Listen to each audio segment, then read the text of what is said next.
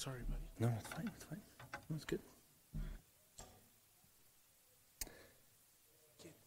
Oui, je- oui, les enfants, on les a pas oubliés. Les enfants, ça va être à votre tour. C'est juste, je voulais donner l'occasion de donner quelque chose. Des fois, les enfants, mais allez-y, les enfants, c'est bien correct que vous alliez dans vos classes. Merci aux moniteurs, aux monitrices.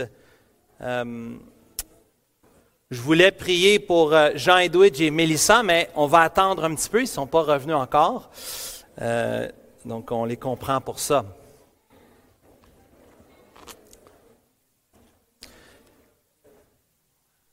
Levez la main, s'il vous plaît, ce matin, si vous êtes à l'école présentement.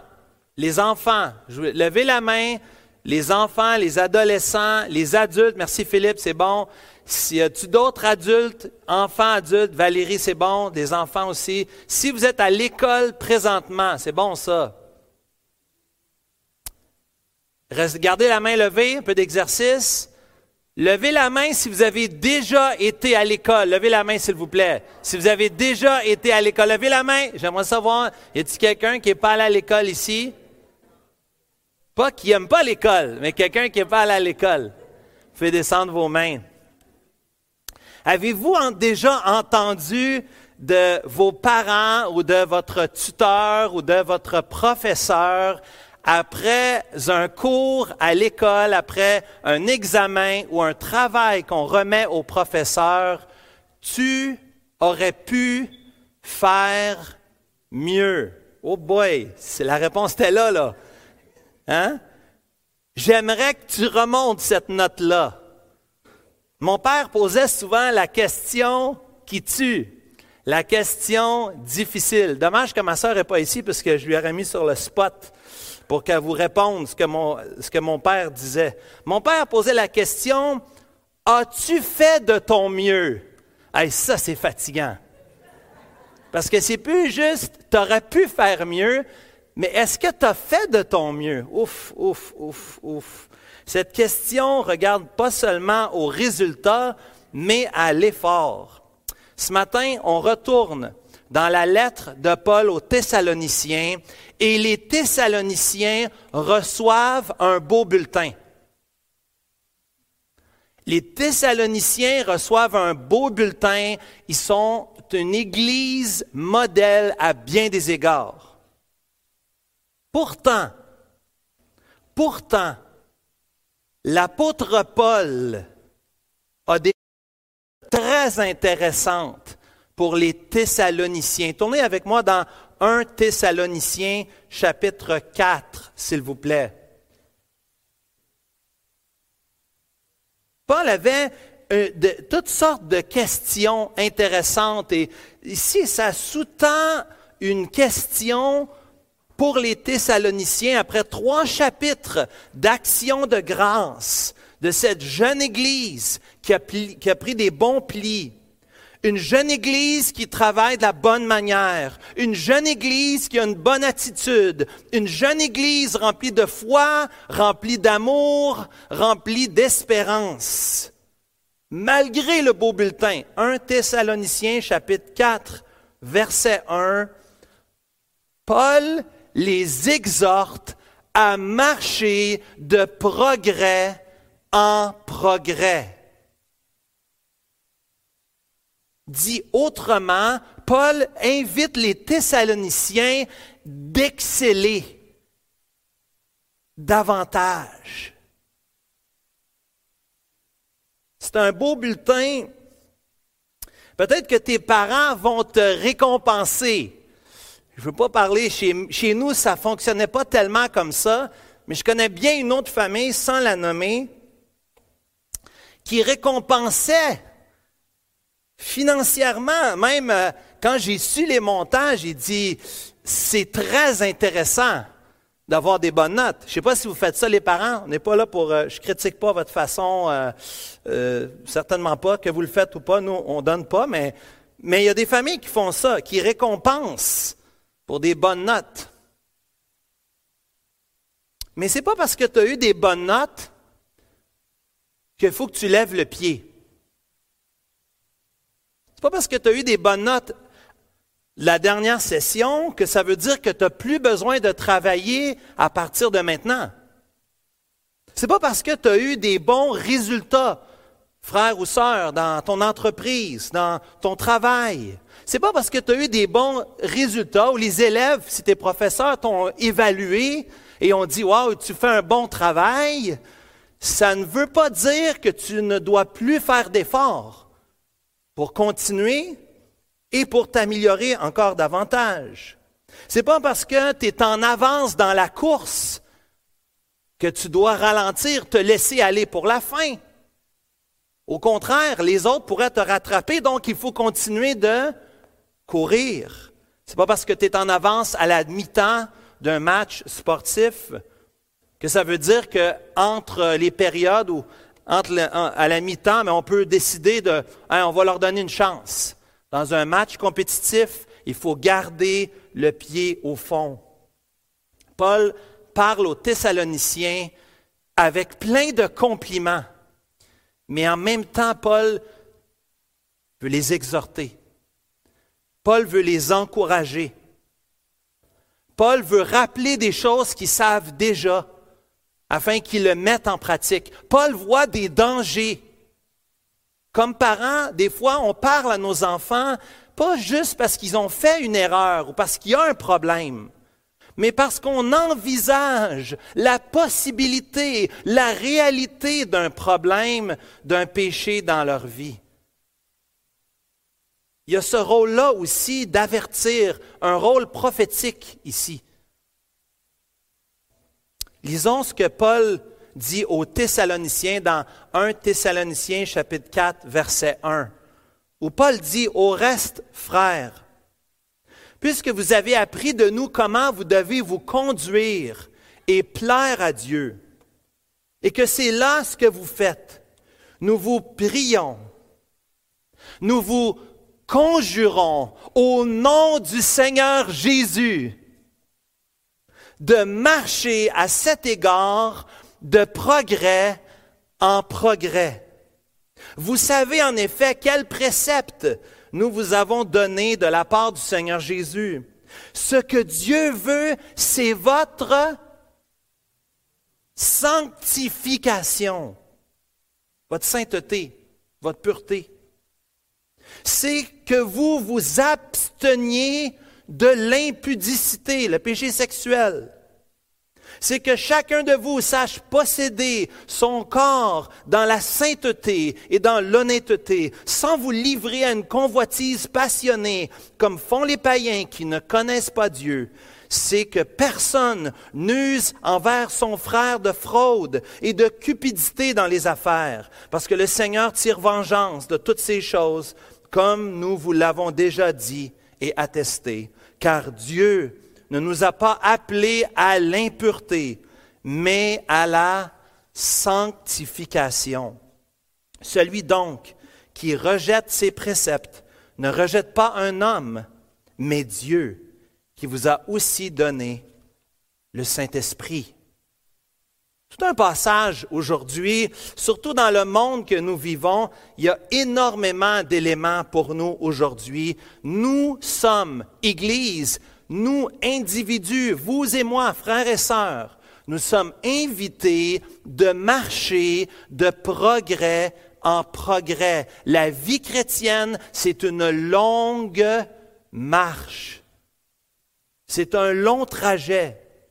Et je pense qu'ici, si je devais donner un titre au message, je dirais que le message, le titre du message, c'est de vivre pour plaire à Dieu. On veut vivre pour plaire à Dieu. Et l'idée principale, je pense que vous l'avez vu parce que ça a été répété au moins à, trois reprises, l'idée vient encore plus, mais au, au minimum trois reprises, Dieu veut notre sanctification. Je crois que c'est l'idée principale ici. Dieu veut notre sanctification. Dieu veut ta sanctification. Dieu veut certainement aussi ma sanctification. Et d'abord, on va voir au verset 1 à 3 ce matin, deux points ce matin, 1 à 3, on veut voir qu'est-ce que ça veut dire que Dieu veut notre sanctification. De manière générale, ici, les versets 1 à 3, c'est le pivot de la lettre, c'est la transition. Après les trois premiers chapitres d'action de grâce, les chapitres 4 et 5, c'est la pratique. Et c'est ici le pivot, là, ça tourne ici au verset, chapitre 4, verset 1. Donc, on va voir de manière générale ce que Dieu veut dire par notre sanctification, que Dieu veut notre sanctification. Mais deuxièmement, ce qu'on va voir ce matin de manière spécifique et pratique, de manière concrète, comment Dieu veut notre pureté sexuelle. Dieu veut non seulement être le Seigneur de ta vie, il veut être le Seigneur de ton portefeuille, il veut être le Seigneur de tes relations, il veut être le Seigneur aussi de ta sexualité. Il est Seigneur de toutes choses et il veut que nous soyons sanctifiés dans ce domaine aussi. Soyez-y la semaine prochaine, alors qu'on va voir le deuxième sujet pratique dans les versets 9 à 12 qui nous parle d'amour fraternel. Donc, vivre pour Dieu, notre titre du message, l'idée du message, Dieu veut ma sanctification, ta sanctification, notre sanctification. Et on va voir deux éléments. Qu'est-ce que ça veut dire que Dieu veut notre sanctification et notre pureté sexuelle? Je vais d'abord faire une mise en garde ce matin dans un passage comme celui-là. J'entends déjà les questions ou certaines réactions parce que plusieurs personnes luttent contre des passages comme ceux-ci parce qu'ils voient ici dans un passage qui nous encourage au progrès, dans un passage qui nous encourage à vivre pour Dieu, à marcher et plaire à Dieu, dans un passage qui nous parle de sainteté ou de sanctification, plusieurs personnes résistent parce qu'ils voient en ceci l'importance de performer. Comme si Dieu avait un bâton, puis t'attendait.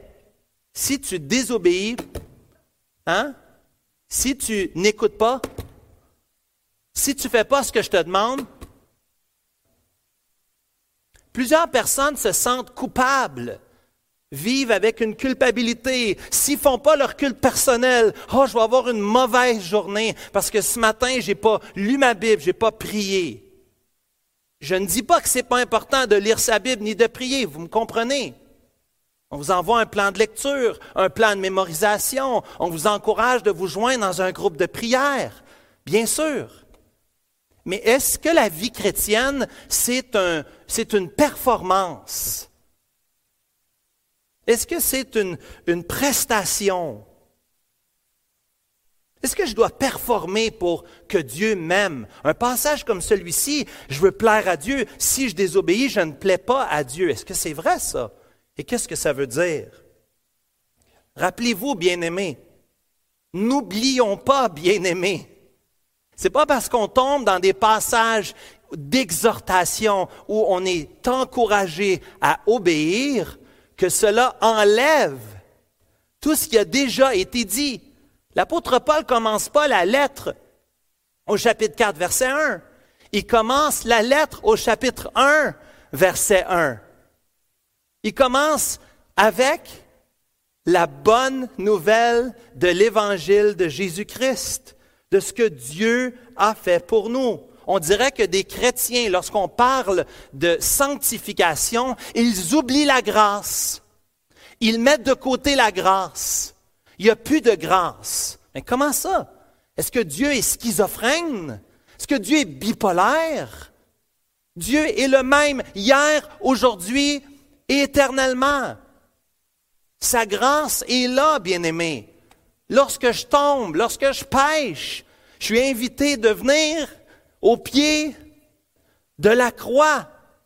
Pas seulement quand je me suis converti, pas seulement lorsque j'ai donné ma vie au Seigneur que je me suis fait baptiser. Non, non. Tous les jours de ma vie, je suis invité d'aller au pied de la croix, de reconnaître ce que Christ a fait pour moi, qu'il a payé pour mes péchés, que je suis pardonné. Je prends la table du Seigneur pour me rappeler la grâce de Dieu. N'opposons pas sanctification et grâce. Elles vont ensemble. Ça va ensemble. La doctrine nous amène au devoir. La foi nous amène, nous pousse à faire des bonnes œuvres. Les vérités de la parole de Dieu transforment notre vie quotidienne, notre vie d'aujourd'hui, demain. Le jeune, écoute-moi, la jeune fille qui est là devant moi, écoute-moi. Demain, quand tu vas à l'école, ça veut dire, c'est important ce que ça veut dire, la parole de Dieu. C'est supposé de changer ta vie. Les prédicateurs, on ne fait pas toujours une bonne job. Mais demande à Dieu, quand tu viens ici, demande à Dieu, Seigneur, je ne suis pas ici pour remplir l'oubliothèque de toutes sortes d'affaires que je, connais de Dieu. Non, Seigneur, parle à mon cœur, change ma vie. Viens ici avec cette attitude-là. Quand tu viens enseigner, entendre un enseignement à la jeunesse ou aux femmes, mes sœurs, on entend des super de bons enseignements. On a des cours, il y a toutes sortes d'opportunités. Les frères, nous avons des opportunités. Venons avec l'attitude, Seigneur, change ma vie, parce que la doctrine est supposée de changer ma vie. La vérité de la parole de Dieu a changé la vie de Mélissa. Vrai ou pas vrai? C'est pas moi qui le dis, je lis son témoignage. J'ai les paroles ici. J'ai son témoignage. Elle dit que ça a changé sa vie. La doctrine change notre vie. Et ça a changé la vie des Thessaloniciens. N'oublions pas la grâce. N'oublions pas que tu peux rien faire pour que Dieu t'aime plus. Tu peux rien faire. Dieu a tout fait. Il a tout fait pour toi. Il n'y a rien qu'il peut faire pour te montrer qu'il t'aime plus. Il n'y a rien. Qu'est-ce que tu veux qu'il fasse de plus? Il a donné sa vie. Il n'y a pas plus grand amour que donner sa vie pour ses amis. C'est ce qu'il a fait. On l'a entendu ce matin à l'école du dimanche. L'homme qui était assis à la droite, souviens-toi de moi. Est-ce que le Seigneur Jésus s'est souvenu de lui? Aujourd'hui même, tu seras avec moi dans le paradis. Aujourd'hui même. C'est une certitude. Oui, mais il ne s'est pas fait baptiser. Non, il ne s'est pas fait baptiser. Hey, c'est un voleur, c'est un tueur, c'est un tout croche. C'est ça la grâce. C'est ça la grâce. Tu ne le mérites pas. Il n'y a rien que tu peux faire pour le mériter. Dieu t'a tellement aimé. Dieu t'aime, mon frère, ma soeur. Comment il peut t'aimer plus? A envoyé son Fils. L'amour de Dieu est inconditionnel. Pensez à l'amour d'un parent ce matin. L'amour d'un parent. J'aime mes enfants beaucoup. Je serais prêt à faire n'importe quoi pour eux. Mais je suis imparfait comme père. Si tu me demandes, est-ce que je donnerais ma vie pour mon fils, ma fille ou mon autre fils, je vous dirais oui à la seconde, tout de suite. Je donnerais ma vie pour eux, bien sûr. Y a-t-il un parent, un bon parent, qui ne voudrait pas se sacrifier pour son enfant? À combien plus forte raison Dieu nous aime? À combien plus forte raison le Dieu parfait, le Dieu infini, nous a tellement aimés et envoyé son Fils. Dieu nous aime de façon inconditionnelle. Prends ça dans tes notes ce matin. Un amour inconditionnel. Il n'y a pas de condition. Qu'est-ce que j'ai fait? J'ai rien fait. En 1987, j'ai rien fait. J'ai rien fait. C'est pas moi. C'est lui qui est mort pour moi, tout ce que j'ai fait. C'est le mendiant. C'est la main du mendiant. J'ai demandé pardon. J'ai rien fait. Le mendiant, est-ce qu'il a fait quelque chose? Il a demandé, mais ce n'est pas une action. Il est passif, il est assis, il attend qu'on lui donne quelque chose. Sans le don, sans le cadeau, il n'y a rien. Le cadeau a été fait, la grâce nous a été donnée, nous les enfants de Dieu, par Jésus-Christ. Mais bien sûr, ce matin, dans un texte qui nous parle d'exhortation, il y a des bénédictions liées à l'obéissance. Il y a des bénédictions liées à l'obéissance. C'est vrai dans la famille aussi. C'est vrai dans nos relations avec nos enfants. Un enfant qui obéit, qui honore son père et sa mère, il reçoit des bénédictions de ça. Premièrement, les parents sont contents, c'est déjà beaucoup. On mange bien, c'est le fun d'être dans une maison harmonieuse. Mais plus encore, la Bible nous dit que Dieu bénit l'obéissance. Et en ce sens, Dieu t'invite, ma sœur, mon frère, de marcher de progrès en progrès, de grandir. Colossiens 1, verset 10 nous dit que Dieu veut nous transformer. Dieu veut nous changer. L'intérêt de Dieu, c'est de te conformer. Romains 8, verset 29, à l'image de son Fils bien-aimé. C'est ce que Dieu veut faire. Dieu ne t'a pas seulement sauvé pour que tu ailles sur le banc. Dieu, c'est pas ça qu'il veut faire. Dieu t'a sauvé parce qu'il veut te sanctifier. Il veut un peuple saint, mis à part, amoureux de lui, obéissant, qui aime Dieu, qui veut faire ce que Dieu veut, qui déteste le péché. C'est ça que Dieu veut. Il veut ça pour toi. Il veut ça pour moi. Ne te décourage pas de ça. Il y a une raison pour laquelle on est tous ensemble, même aujourd'hui. Il y a une raison qu'on va prendre la table du Seigneur tous ensemble et qu'on ne le prend pas individuellement. Parce qu'on est unis en Christ et on marche ensemble. Et quand un tombe, qu'est-ce qu'on fait? Les autres lui tendent la main et le relèvent. Dans la marche de la vie chrétienne, nous sommes, chacun d'entre nous, en train de s'exciter à la charité et aux bonnes œuvres, à marcher pour Christ, à marcher de progrès en progrès. Ma joie, c'est de voir les autres me dépasser. Ma joie, ce serait que quelqu'un prenne ma place ici. Ce ne serait pas une tristesse. Je ne perds rien. Vous comprenez ce que je veux dire? Ce n'est pas mon Église, c'est son Église. Il peut mettre le serviteur qu'il veut, les serviteurs qu'il veut. Si quelqu'un prêche mieux que moi, est-ce que je dois devenir jaloux de lui? Non. Si Dieu a donné le progrès à un, s'il grandit, s'il porte du fruit, ma joie, ma joie, c'est de voir les autres grandir, de marcher, de marcher de progrès en progrès. C'est ce que Dieu veut pour nous. Bien-aimés, avant de regarder à ce que nous devons faire, rappelons-nous, nous dit Sinclair Ferguson, rappelons-nous ce que Christ a fait pour nous. Devant les exhortations aujourd'hui, oublions pas ce que Christ a fait pour nous. D'abord, chapitre 1 à 3, Christ en nous. Chapitre 4 et 5, ce que Dieu veut pour nous, notre sanctification, notre transformation. Oui, Dieu veut nous transformer. Regarde avec moi au verset 1 ici. 1 Thessaloniciens 4, verset 1. Deux termes, pas nécessaires. Pas nécessaire. Il n'y avait pas besoin de mettre les deux mots. Pourquoi il met au verset 1, nous vous prions, et ensuite qu'il met, nous vous conjurons? What's the difference? C'est quoi le but? Ça veut dire la même chose, c'est une demande. Mais il y a une progression. Paul y va de tous les côtés. Paul prend tous les arguments.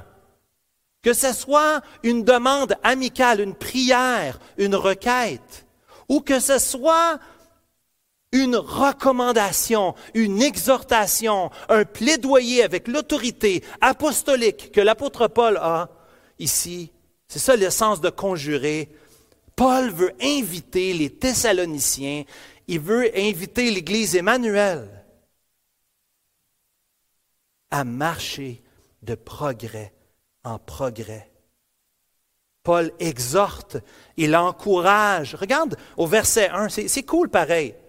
La Bible, la Bible c'est bien fait. Je vous le dis toujours, il y a un réalisme. Quand ça va pas bien, la Bible va le dire que ça va pas bien.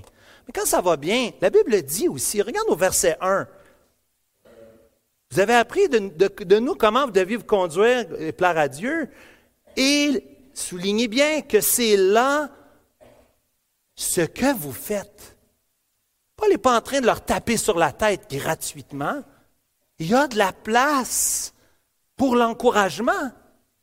Il y a de la place de reconnaître le progrès qui s'est fait.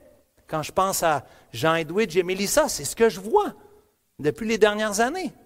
Je vois du progrès. C'est encourageant. Merci Seigneur. Est-ce qu'il y a du progrès dans ta vie? Mon frère, ma soeur, cher ami, aujourd'hui qui m'entend, peut-être que c'est du chinois pour toi, du progrès. Hein? Progresser dans quoi? Tu parles de mon compte de banque? Y a-tu plus d'argent dans mon compte de banque? J'ai-tu plus d'investissement? Moi, je ne te parle pas de ce genre de progrès-là. La Bible te parle aujourd'hui d'un trésor que ni la teigne, ni la rouille va détruire. Un trésor que tu vas apporter avec toi jusque dans l'éternité. Dieu veut t'inviter de progresser, de grandir. Dieu veut t'inviter. Regarde même, il dit au verset 2, vous savez, non seulement qu'il encourage, qu'il exhorte, mais en plus, il veut leur dire, vous le savez. Le rappel, un professeur, un bon professeur, c'est résumer l'esprit de synthèse, de rappeler les éléments essentiels. C'est le rôle aussi. Ah, je vois à l'Église, c'est tout le temps la même chose. Oui et non. Non, parce que les passages ont fait exprès pour ne pas prêcher chaque dimanche le même message. Chaque passage sont différents, ils ont des particularités. C'est peut-être la première fois que tu entends aujourd'hui qu'il faut que tu marches de progrès en progrès. Mais en même temps, vu que le message est cohérent, ça revient aussi à la même chose. La Bible a un message de l'Ancien Testament, Genèse 1, verset 1, jusqu'à la fin du livre de l'Apocalypse, il y a un message cohérent. Et c'est normal que vous entendiez des choses qui reviennent.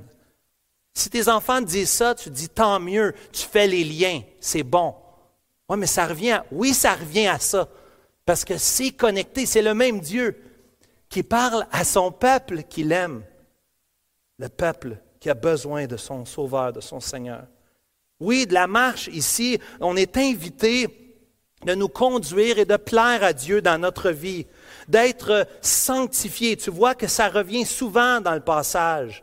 Sanctifié, sainteté, verset 4, sanctification, verset 7.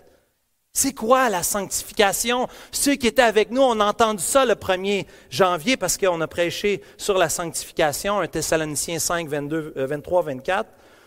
Mais aujourd'hui, juste un rappel, qu'est-ce que la sanctification? C'est le travail de la grâce de Dieu où nous, nous les ses enfants, nous sommes renouvelés entièrement. Pas juste des domaines, pas juste ta tête, Dieu veut renouveler ta tête, tes oreilles, ta bouche, ton cœur, tes actions, ce que tu fais avec tes pieds, ce que tu fais avec chaque partie de ton corps. Dieu veut te renouveler entièrement d'après l'image de son Fils Jésus. Et de quelle manière? De façon simple, en mourant au péché et en vivant pour la justice. Je répète, le Qu'est-ce que la sanctification? C'est le travail de la grâce de Dieu où nous sommes renouvelés entièrement d'après l'image de Jésus son Fils. Comment? En mourant au péché et en vivant pour la justice. Simplement, quand je me lève le matin, Seigneur, aide-moi à pécher moins et à obéir plus. C'est l'aspiration de notre vie par la grâce de Dieu. Toute cette section nous parle de sanctification. On va y revenir dans les prochaines semaines. Le temps file. Mon ami, j'aimerais avoir plus de temps. Ça, c'est une de mes frustrations. Hein? J'aimerais que le temps s'arrête quand on prêche, mais c'est jamais comme ça. Hein? Que voulez-vous? Regardez le début et la fin de la parenthèse. Hein? Chapitre 4, versets 1 à 8. Chapitre 5, versets 23 et 24. Il y a vraiment une parenthèse ici. là. C'est bien fait la Bible. J'arrête pas de vous le dire. Je vais continuer de vous le dire. C'est bien. Même la, littérature, elle est bien faite. La parenthèse, elle est là. Souligne le mot, verset 3, sanctification. Puis au chapitre 5, verset 23, souligne sainteté. C'est la même idée. Paul, c'est toute une section qui se tient ensemble. On va entendre ça dans les prochaines semaines. Dieu veut nous sanctifier, la volonté de Dieu. Toutes sortes de personnes viennent me poser des questions. Qu'est-ce que Dieu veut pour moi dans ma vie? Je devrais-tu marier ce gars-là? Je devrais-tu prendre ce job-là? Je devrais-tu, est-ce qu'on devrait avoir un autre enfant? Hein? Des questions qui nous posent des fois. Je devrais-tu faire cet investissement-là? Qu'est-ce que Dieu veut? On a toute cette question-là. Qu'est-ce que Dieu veut? Mais premièrement, cher ami, aujourd'hui, Dieu veut que tu sois sauvé.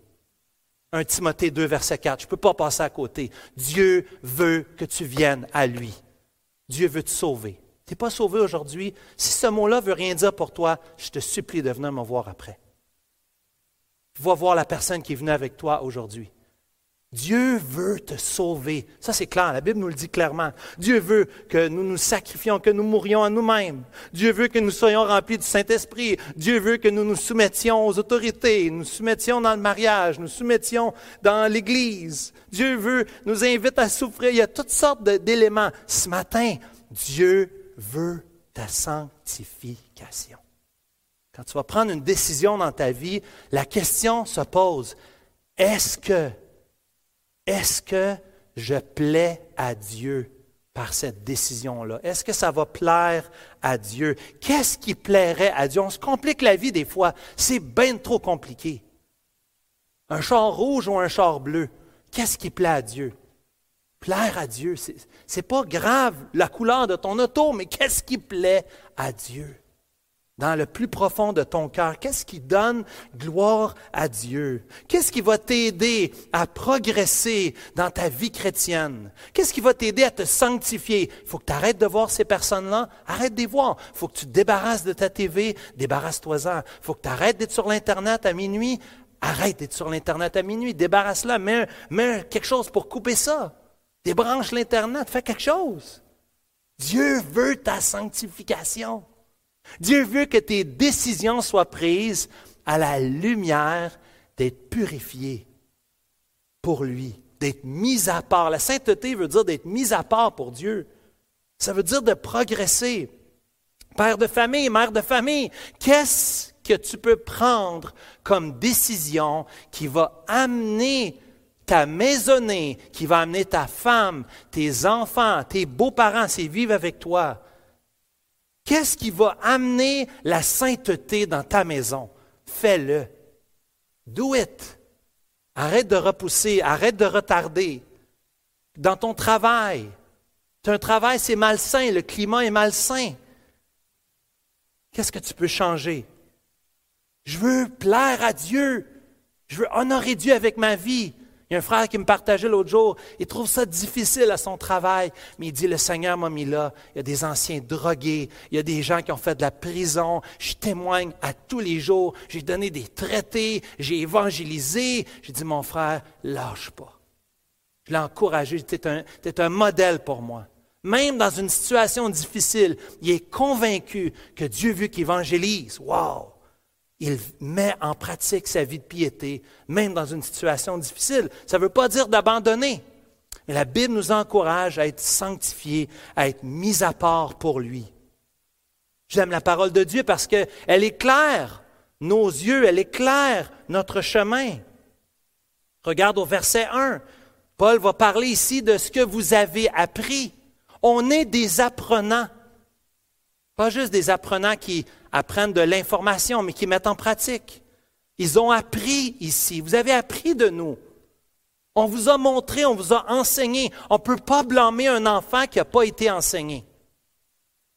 Si tu lui as pas dit qu'il n'avait pas le droit de faire ça, comment ça tu vas le corriger comme ça? Enseignez-leur, montrons-leur aux disciples Enseignons-leur, montrons-leur ce que Dieu veut, ce que Dieu demande dans sa parole. Les préceptes au verset 2 et au verset 8, une fois de plus, des préceptes qui nous sont donnés, des principes de vie où on vit pour Dieu.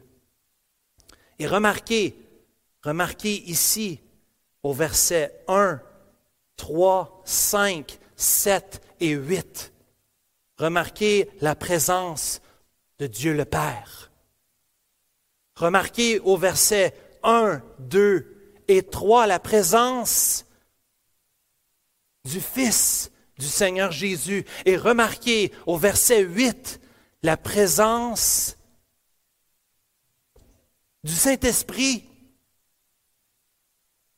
Père, Fils et Saint-Esprit sont non seulement auteurs de ton salut, selon Éphésiens 1, mais en plus, Père, Fils et Saint-Esprit sont activement impliqués dans ta sanctification. All hands on deck. Tout le monde est là. Tout le monde met la main à la pâte. Père, Fils, Saint-Esprit, Trinité divine, veut que tu sois saint. Dieu, Père, Fils, Saint-Esprit, veut que tu sois saint. Parce que si tu es saint, sais-tu qu'est-ce qui va arriver? Tu vas être heureux. Tout le monde veut être heureux aujourd'hui. C'est ce que tout le monde veut. Je veux être heureux, je veux être bien, je veux être content. Quand tu pêches, tu n'es jamais heureux. Ça, c'est le mensonge du diable. Le diable, le père du mensonge, veut que tu penses que si tu fais ce petit péché-là, tu vas être content. Mais la satisfaction, elle est momentanée. Et après qu'on pêche, on se sent dégueulasse. On n'aime pas le péché. On se sent mal. Un enfant chez nous cette semaine qui a mal dormi parce qu'il avait péché. Il fallait qu'il demande pardon. Le lendemain matin, il a demandé pardon. Il a été libéré. Vous comprenez? Ça arrive chez nous, ça arrive chez vous. Dieu veut qu'on soit heureux. Dieu veut que tu sois saint. Si tu es saint, tu vas être heureux parce que tu fais la volonté de Dieu. Qu'est-ce qui plaît à Dieu? Qu'est-ce qui va honorer Dieu? Et regardons ensemble, dans les minutes qui nous restent, les versets 3 à 8, un sujet tellement important pour nous aujourd'hui, la pureté sexuelle. Ne pensons pas d'abord aujourd'hui que les Thessaloniciens n'avaient pas des problèmes avec la sexualité. Je n'ai pas le temps de vous expliquer les détails, mais il y avait de la prostitution au premier siècle. Il y avait des concubines, du concubinage. Il y avait des relations inappropriées dans le monde grec. Il y avait de la pédophilie. Il y avait des actes homosexuels. Il n'y a rien de nouveau sous le soleil, nous dit l'Ecclésiaste. Il n'y a rien de nouveau. Sodome et Gomorre. Est-ce que c'est différent d'aujourd'hui? Absolument pas. La seule affaire qu'ils n'avaient pas, c'était ça. Ils n'avaient pas ça dans leur poche. Mais ils avaient le même, le cœur. Ils avaient l'opportunité de faire les mêmes péchés que nous. Il n'y a rien de nouveau sous le soleil. Ça s'applique à nous ici. Les Thessaloniciens était exposée, l'Église à Thessalonique était exposée à l'immoralité, l'impureté. Verset 7. Le péché sexuel ici au sens large, des pratiques dégradantes pour l'être humain, l'impudicité qui nous est présentée au verset 3 est le premier domaine de pureté que Dieu demande dans notre vie. La première chose qu'il présente aux Thessaloniciens, c'est la sanctification de leur sexualité. C'est une épidémie. La pornographie, c'est une épidémie. Les statistiques, hommes et femmes, c'est incroyable. Malheureusement, chez les chrétiens, c'est là. Chez les pasteurs, c'est là. On n'est pas différents. Pensez pas qu'on est différent de vous, bien-aimés. C'est là. C'est accessible pour nous aussi. L'impudicité ici, c'est le sens large de la sexualité immorale qui ne plaît pas à Dieu. Et la première chose qu'il nous dit au verset 4, c'est de posséder son propre corps dans la sainteté et dans l'honnêteté, d'exercer de la maîtrise de soi-même. Ici, le sens à comprendre, c'est le corps. On ne parle pas que l'homme doit contrôler sa femme. Je pense que ce n'est pas une bonne façon d'interpréter. Comme on l'a lu, comme c'est bien traduit, je crois, dans la Louis II, ici, on parle de contrôler son propre corps, d'exercer de la maîtrise de soi. Dites ça à l'école, chers amis. Vous allez passer pour un extraterrestre. Dis à tes amis, moi, j'en fais pas de porn. Je veux pas en faire de la porn. Je veux pas regarder ça.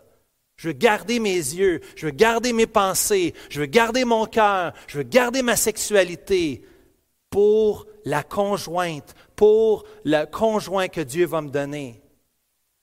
Je veux me garder dans tout mon corps, toute ma pensée. Je ne veux pas me remplir de vidange. Non, je veux être consacré. Ici, le mot sainteté nous parle de consécration, d'être dédié envers Dieu. Et l'honnêteté ici, c'est l'aspect respectueux, l'aspect honorable de l'estime ici, en préparation vers son mariage futur. Toi qui n'es pas marié, garde-toi. Garde-toi. C'est un cadeau inouï que tu peux offrir à l'épouse que Dieu va te donner, mon frère, ou à l'époux que Dieu va te donner, ma sœur. Et si tu as péché, repens-toi. Saisis la grâce de Dieu et marche aujourd'hui en nouveauté de vie. Marche dans la sainteté et dans l'honnêteté. Verset 5, deuxièmement, la vie sexuelle, c'est sans se livrer à une convoitise passionnée, comme les païens. Ici, Paul fait appel à notre identité. Je ne suis plus qui j'étais. Autrefois, Éphésiens chapitre 2, nous marchions à la manière des païens, mais aujourd'hui, maintenant, nous sommes des disciples de Christ. Ton identité, qui tu es en Jésus-Christ, fait que tu as un nouveau maître et ton maître te demande de ne pas vivre comme les païens qui ne connaissent pas Dieu. C'est normal qu'ils font ça, ils ne connaissent pas Dieu. Nous, on connaît Dieu. Et parce qu'on connaît Dieu, notre identité, elle est nouvelle, donc notre pratique, elle est renouvelée. On n'est pas comme les païens. C'est pas normal qu'on a les mêmes taux que dans le monde. C'est pas normal devant la table. On va prendre la table dans quelques minutes. Ça va être l'occasion pour toi de renouer avec le Seigneur et de te repentir concernant tes péchés sexuels. C'est le temps de se détourner, de mettre à mort le péché. C'est le temps d'aller voir Mathieu Desjardins et de t'inscrire dans le groupe qui commence mercredi prochain. Il y a un groupe pour les hommes sur la pureté qui commence mercredi. Joins-toi à nous. On veut prier, on veut lire la Bible, on veut chercher Dieu, on veut marcher en toute pureté devant Dieu. Parce que, en réalité, au verset 6, regarde avec moi, en réalité, quand tu prends la femme de ton prochain, qu'est-ce que tu es en train de faire? Tu commets un geste cupide. Tu commets un geste frauduleux. Hein? Je pensais que je convoitais son corps. Je convoitais cet homme-là. Je désirais être avec cet homme-là. Je convoite la personne. Non, c'est plus que ça. La Bible est complète, n'est-ce pas? La transgression est non seulement contre cette femme qui devient un objet pour nous, mais plus encore. La transgression est contre son futur mari. Parce qu'on prend la femme de notre prochain. On profite de la femme qui appartient à quelqu'un d'autre. La Bible déclare que c'est de la fraude. Deutéronome chapitre 5 verset 21. Tu ne convoiteras pas la femme de ton prochain. Tu ne désireras pas la maison de ton prochain, ni son champ, ni son serviteur, ni sa servante, ni son bœuf, ni son âne, ni aucune autre chose qui appartienne à ton prochain, incluant sa femme. Quand tu pêches, tu convoites la femme d'un autre, c'est double. Le péché est non seulement sexuel, mais en plus, c'est de la fraude. En plus, c'est de la cupidité. Tu prends ce qui n'est pas à toi. C'est pas à toi, c'est pas ta femme. C'est pas ton mari n'est pas ton mari. Le Dieu de justice, dans les versets qui suivent, le Dieu de justice au verset 6, le Dieu de justice au verset 8. On a entendu ce matin à l'école du dimanche, qui dit À moi la vengeance, à moi la rétribution. Dieu châtie ceux qui l'aiment, absolument. Dieu châtie celui qui prend la femme de son prochain. Dieu ne veut pas ça. Dieu veut que tu sois sanctifié dans ta sexualité. Dieu veut qu'on puisse offrir nos corps. Romains 12, versets 1 et 2. Dieu veut que nous offrions nos corps comme un sacrifice vivant, saint, encore la même idée, agréable à Dieu, c'est la volonté de Dieu, c'est agréable à Dieu, ce qui sera de votre part un culte raisonnable. Le culte du dimanche matin, ce n'est pas le seul culte dans la semaine. Le culte du dimanche matin, c'est un des cultes que nous rendons à Dieu durant la semaine. Toute la semaine, j'offre mon corps, j'offre mes pensées, mes paroles comme un sacrifice à Dieu. Seigneur, ma vie est entre tes mains. Je veux t'honorer avec toute ma vie. Je veux marcher de progrès en progrès. Veux-tu marcher avec moi? Veux-tu t'engager avec moi aujourd'hui? Parce que je m'engage avec vous. On s'engage les uns envers les autres. Alors que j'invite l'équipe de louanges de bien vouloir s'avancer, les placeurs de bien vouloir s'avancer pour la distribution des éléments. Veux-tu t'engager avec moi? De vivre une sexualité qui honore Dieu. Dans tes fréquentations, jeune homme, jeune femme, des fréquentations en toute pureté. Marie, que le lit conjugal, nous dit Hébreu chapitre 13, soit absent de toute souillure. Mes frères, vous et moi, mes sœurs, que notre lit conjugal soit purifié. Y a-t-il des choses chez toi que tu dois mettre aux poubelles? Y a-t-il des choses que tu dois mettre au recyclage? Y a-t-il des choses que tu dois brûler qui ne t'aident pas dans ta marche pour Dieu, dans ta sainteté pour Dieu? On veut plaire à Dieu. Nos vies entières, nos pensées, nos paroles, nos gestes. Ce matin, devant la table, prends les éléments avec moi. Les frères, vous pouvez distribuer. Merci les frères. Prenez les éléments avec nous aujourd'hui. Dieu est mort à la croix pour ce péché-là, le péché sexuel aussi. Il est mort pour ça. Il a pris ta dette. Il a pris ta faute pour te pardonner. Chantons ensemble à la gloire de notre Dieu. Mon Jésus, je t'aime.